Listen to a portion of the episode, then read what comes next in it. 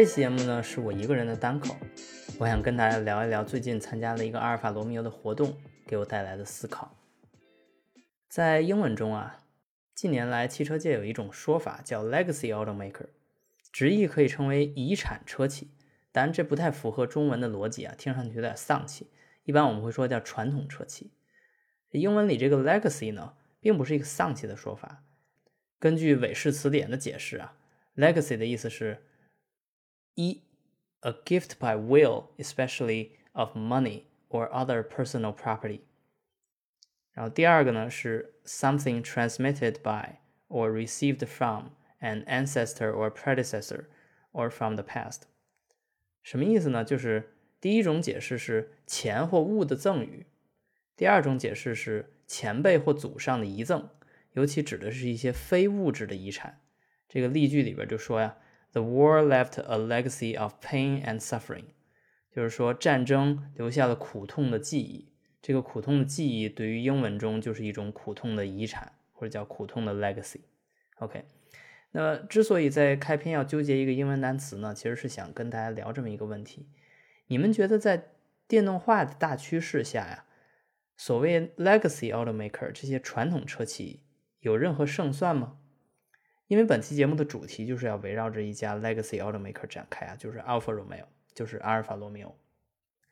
了解我的朋友都知道，我是一个传统车迷，热爱发动机和一切和旧时代相关的汽车文化呀、汽车技术。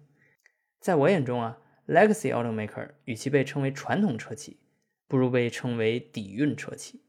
他们和新势力相比呢，更懂得那些属于汽车行业自身的运行规律，比如说在哪儿造 4S 店呀。该以多快的进度研发一款车？如何处理和供应商的关系？还有汽车的外形设计的线条比例应该是怎样的？等等等等。而阿尔法罗密欧作为一个1910年就创立的品牌啊，在至今113年的汽车历史中，可以说是收获了无数的 legacy 历史的遗赠。比如四夺勒芒冠军：1931、1932、1933、1934。比如惊艳无双，将 UFO 飞碟造型融入汽车设计的1952年 Disco Volante；比如和设计公司博通造了三辆叫 BAT 的概念车：1953年的 BAT5、1954年的 BAT7 和1955年的 BAT9。他们把汽车的空气动力学研究啊推向了新的高度。还有比如说用一款1967年33 Stradale 定义了什么是超级跑车等等。可以说是在贯穿了汽车一百多年的历史中啊，阿尔法罗密欧在各个时代都做出了自己杰出的贡献。在二零二三年六月，我收到了阿尔法罗密欧的邀请，来到了法国巴黎，借四叶草 Quadrifoglio 版本的 Giulia 和 Stelvio 这两款车的中期改款的试驾机会啊，体验了这个百年品牌在两个充满历史积淀的经典赛道的经典狂欢。一条是利纳蒙纳利赛道 （Lina m o n l e 九十八年历史的高环赛道；另一条是萨特赛道，这大家都比较熟悉，一百年整以前就开始了勒芒二十四小时耐力赛的举办。气氛都烘托到这儿了，看来阿尔法罗密欧应该给我们好好细数一遍它伟大的百年历史了吧？然而让我意外的是，阿尔法罗密欧真正的用意并不是追忆美好旧时光，他们真正想聊的是他们的电动未来。没错，在历代勒芒赛车在萨特赛道咆哮驶过的背景音中啊，阿尔法罗密欧的现任 CEO 法国人 Jean-Philippe Imparato 先生开门见山的带来了他对品牌精神的解读：运动的、意大利的、红的。When I define Alfa Romeo, it's sportività, italianità, rosso. They all understand. That's very easy for me. 运动的没问题。尤其是当阿尔法罗密欧近十年斩断了那些和母公司菲亚特共享平台的车型，比如说 Mito 啊、朱丽叶塔之后，产品线一收再收，就剩 Julia 和 Stelvio，还有去年刚刚上市的 Tonale，这三款车都让阿尔法罗密欧关注运动性的特质被无限放大了，甚至可以说已经对由此带来的低销量不管不顾了。这是不是件好事？我们暂且不论啊。阿尔法罗密欧坚持运动性的品牌精髓。甚至连宝马都要敬他三分，意大利的也没问题。这是所有阿尔法罗密欧车型由内而外散发的一种气质。当兰博基尼充满了奥迪的德国风味，兰奇亚恬不知耻的直接在克莱斯勒的车上贴标的时候，你坐进一台阿尔法罗密欧，触手可及的每一寸材质、每一束光线，都充满了来自他故乡的意大利的气质。红的，嗯。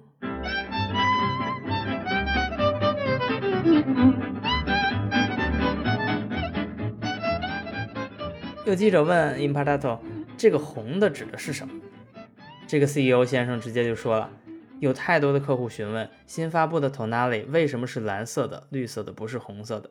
所以这里指的红就是红颜色的红。”服，原来品牌精神直接可以圈定一个车漆颜色呀！但这并不是那么难理解啊，毕竟在赛车运动刚刚诞生的二十世纪初，红色被分给了意大利这个国家，所有参赛的意大利车都是红色的。而当年屡夺冠军的阿尔法罗密欧，一次又一次用这个属于他们的参赛色，拿回了属于意大利人的荣耀。这个贯穿整个品牌历史的骄傲的红色，自然不能被他们忘记。OK，那阿尔法罗密欧下一步要做什么呢？2024 is done. 2025 is ready. Uh, the 2026 we will close the the design at the end of July, and is running to execute the plan. You see what I mean? 目前，二零二四年车型已经准备发表了，二零二五年车型已经完成了，二零二六年的新车也将在七月份完成设计定稿。阿罗将步步为营，持续推出新产品。而且啊，Imparato 许诺，Each time we will launch a car from 2025, we will have a quadrifoglio version of on these cars。从二零二五年开始，每发布一款新车，都会有一个四叶草版本同步推出。What does it mean? It means that we will reach something around uh, between 900 and 1,000 horsepower on the on the quadrifoglio proposal for the next generation of electrified car. 这意味着是九百到一千马力的最大功率。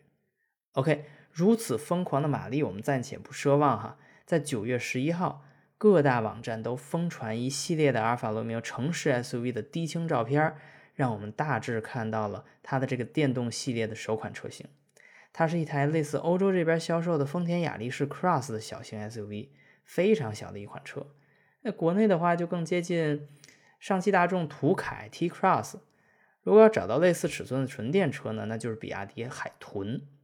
比亚迪海豚用了一块四十五度的电池，做到了四百二十公里 CLTC 续航，最大功率是七十千瓦。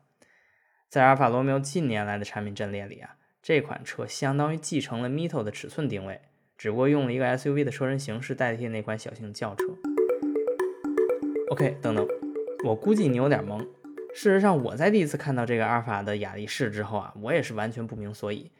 但是让我尝试来理解一下，我听 Imparato 说的和这款雅力士相关的联系。我们知道啊，二零二一年一月份，FCA 和 PSA 合并，成立了 Stellantis。而简单查阅 Imparato 的 Wikipedia 页面，我们就能看到啊，他的汽车生涯是从九零年开始就加入了 PSA，先做区域销售经理、地区销售总监。二零零三年到了中国，成为了 DPCA 东风标致雪铁龙董事会的质量总监和管理委员会的成员。此后又干过集团采购的供应商质量的负责人、销售网络管理，一直做到了 PSA 集团的标志品牌全球 CEO。可以说是履历非常丰富了，管理过多个业务和区域，是一个 PSA 集团的老兵了。那么一个合理的推断就是，当 Stellantis 在2021年1月份成立的时候呢，他被空降到了阿尔法罗密欧做 CEO，必然宣示着这个对外宣传说平等联合的一种合作，实际上呢是 PSA 对 FCA 的吞并，而意大利品牌的未来呢也被法国人牢牢掌握在手里了。好的，那回到上面的问题，为什么阿尔法要搞雅力士这种车呢？我猜啊，是因为在 Stellantis 集团中并不奉行统一协调、共谋大业的管理思路，而是优胜劣汰、自谋生路。怎么理解呢？如果考虑到 Stellantis 集团的十四个品牌的区分呢，那很显然阿尔法是一个最根红苗正的豪华品牌了。它该做的就是要做出和奔驰、宝马拳头产品相对抗的运动轿车。和 SUV，比如 Giulia，比如 Stelvio，而不是雅力士。如果在研发电动茱莉亚的过程中遇到了阿尔法缺钱了，那拿 PSA 那边卖的电动208赚来的钱先填一填进来。然而这么解释并不符合现实，现实是惨烈的。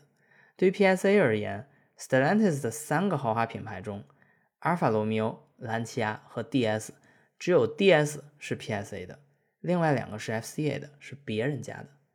既然是别人家的，就让它自生自灭好了。集团就这么点平台资源分给阿尔法。你爱要不要？你要是要，兴许还能赚点快钱，保证生存。你要是不要啊，自己非憋大招搞那一千马力的 Julia Quadrifoglio，那到时候赚不到钱你就破产吧。我们法国人是不会救你的。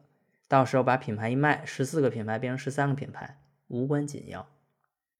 如果这个解释你觉得不合理啊，思考一下为什么持续低迷的 DS 一直还没有被 PSA 关掉。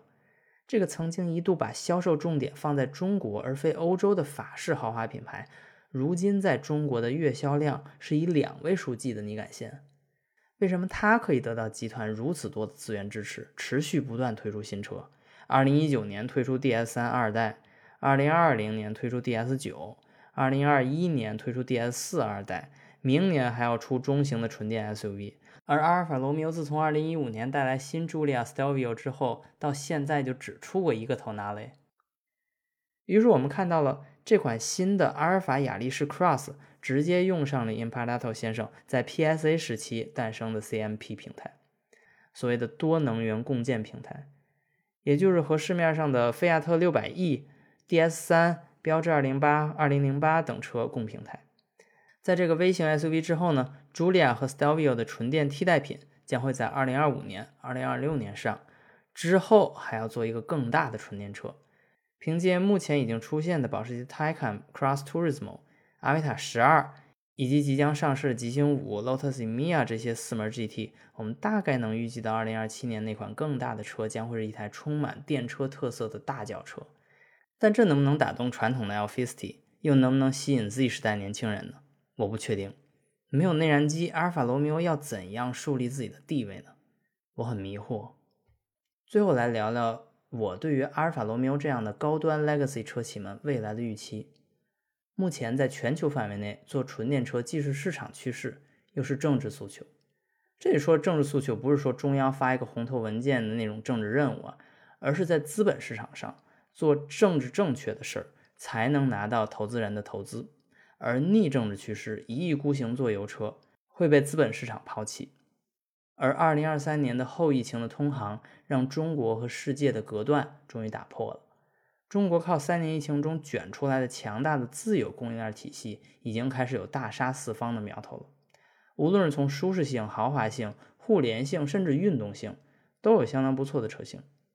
而顶着政治诉求不得不加入这场厮杀的国外 Legacy 车企们。到底能用怎样的方式维持原有的市场地位？至少在中国车企涌入中，不至于全军覆没。我看不到他们的希望。这可以说是一次杀伤性极大的全球性的汽车行业的洗牌了。对于处于二线豪华或者运动的品牌来说，能做到自身定位明确且拥有一定的拥趸，就已经是一件非常不容易的事儿了。这一点，路虎做的是最好的。沃尔沃、凯迪拉克、阿尔法罗密欧、捷豹也各有千秋，但都不尽如人意。目前，沃尔沃表态是要全面电动化的，但 SPA2 平台遭遇开发延期和困难，未来扑朔迷离。凯迪拉克全面电动化了，但产能和控制质量始终上不去，美国月销只有几百台，也很艰难。日本的雷克萨斯、英菲尼迪和讴歌目前处于电动化不积极、油车又迷失自我的尴尬境地。捷豹路虎二拆四，先拿捷豹做全面电动化的尝试，放弃现有所有的产品线，继先驱 iPace 之后，新一代的捷豹纯电车首款作品直接上到了十万英镑的四门 GT。目前看起来，这个品类的 Legacy 车企都混得不怎么样，但之后会有一波新产品，让市场重新认识他们，还可以期待一下。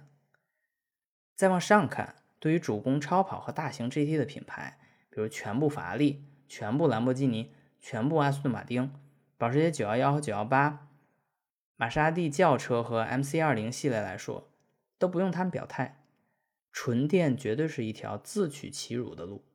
一来声浪不见了，二来车重上去了，加速也可能就跟几十万甚至十几万的比亚迪、特斯拉不分伯仲，那几百万的售价是很难撑起来的。因此，赌上整个品牌的未来去搏一把，在我看来是非常危险的举动。吉利的 Lotus 已经这么做了，一来是原先的 Lotus 掉队太多年了，没有资本继续自己的 legacy 了；二来是他现在是吉利手中的棋子，哪有自主选择的机会呢？阿斯顿马丁目前在 Lawrence 财主的带领下，开始招兵买马做电车，和美国二线新势力 Lucid 合作，但后面会做出什么样的车型尚不清楚。而法拉利目前还属于按兵不动的状态，兰博基尼用一款兰萨多的概念车试试水。后面怎么样也不清楚，但 CEO Winkleman 坦诚啊，在电动时代，兰博基尼唯一能打的牌就是设计。我能从 Imparato Winkleman 他们的言语中听出他们的困难和急切。但愿 Imparato 能撑过这一届任期，熬到电动 Julia 上市的那一天。那时，这款车将以它的实际行动来展现这家 Legacy 运动车企的 Legacy 在电动时代得以怎样的方式体现。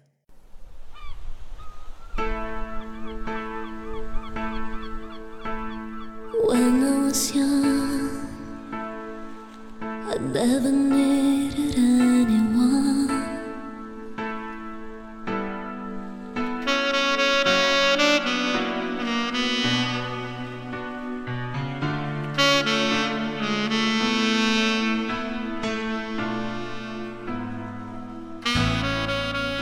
期待属于阿尔法罗密欧的那一抹红色，能在绿色未来熠熠生辉。”好了，这就是本期《孤岛车谈》全部内容，感谢您的收听，我们下期节目再见。